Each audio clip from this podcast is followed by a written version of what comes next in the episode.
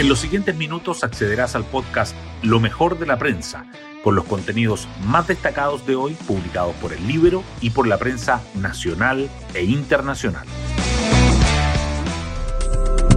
Muy buenos días, soy Ángela del Canto y hoy martes 14 de junio comenzamos la mañana contándoles que las rutas bloqueadas y camionetas incendiadas fueron parte del saldo que anoche dejó un ataque coordinado en diferentes zonas de la Araucanía hechos que se hacen cada vez más comunes, pero que hoy toman mayor significado debido a que esta jornada la Cámara de Diputados vota la prórroga del estado de emergencia en la macrozona sur.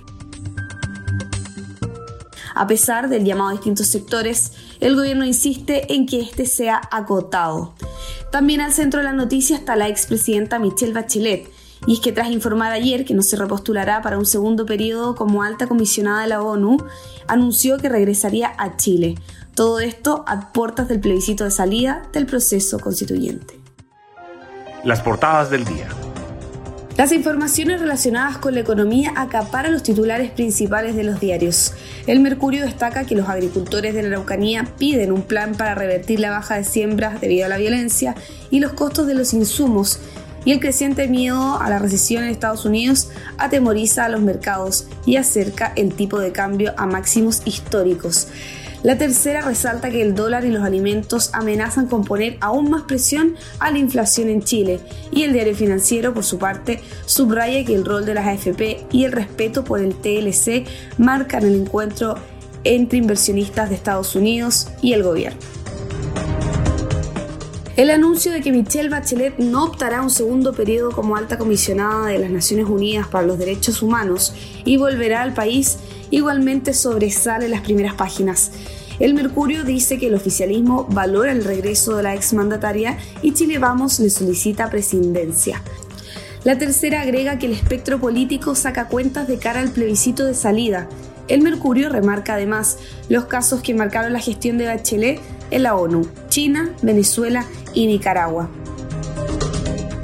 Las noticias sobre inseguridad y violencia también siguen presentes en las portadas.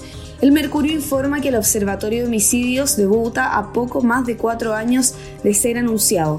La tercera señala que la moneda asegura los votos para renovar el estado de excepción en la macrozona sur y el socio de Juan Sutil asegura que tras el ataque incendiario los trabajadores están con temor. Ambos diarios dedican su foto principal a la despedida en Quilpué del carabinero asesinado el viernes. Otro tema que los diarios coinciden es destacar la victoria de Australia sobre Perú en el partido por el penúltimo cupo a Qatar 2022. Además, el Mercurio resalta que aumenta a 53% la población del país que reside en comunas con calidad de vida deficiente. Y la tercera subraya que crecen las dudas sobre el destino del periodista y activista desaparecidos en el Amazonas. Hoy destacamos de la prensa. Agricultores de la Araucanía piden medidas ante la caída del 20% de las siembras por inseguridad. Los gremios advierten que la superficie para cosechar podría disminuir de 240.000 a 152.000 hectáreas. La Sociedad Nacional de Agricultura criticó al gobierno por el avance de la violencia, pero el alza de costos, logística y sequía también preocupan al sector. La fuerte alza del dólar amenaza con presionar aún más la inflación chilena. Ayer la divisa subió casi 17 pesos y cerró a 13 pesos de su máximo histórico, que son 876 pesos. Esto en una jornada negativa para los mercados globales por su temor a una recesión en Estados Unidos. Los expertos coinciden en que si el tipo de cambio se mantiene sobre 860 pesos, el impacto se sentirá en el IPC de julio y los meses siguientes con hasta medio punto adicional. El oficialismo valora el regreso de Bachelet y Chile Vamos pide presidencia. El regreso de la expresidenta, tras anunciar que no optará a un segundo periodo como alta comisionada para los derechos humanos de la ONU, no dejó a nadie indiferente mientras la derecha prepara una ofensiva en el gobierno y el oficialismo celebran porque calculan que el rol activo de Bachelet podría favorecer a la prueba. Venezuela y China son dos de los casos que marcaron la gestión de Bachelet como alta comisionada de derechos humanos. La decisión de la expresidenta de no repostular llega tras su criticado viaje a Asia, donde hay denuncias de abuso. El anuncio, sin embargo, era esperado. Desde la instauración del cargo en 1993, solo Navi Pillay ejerció los dos mandatos posibles.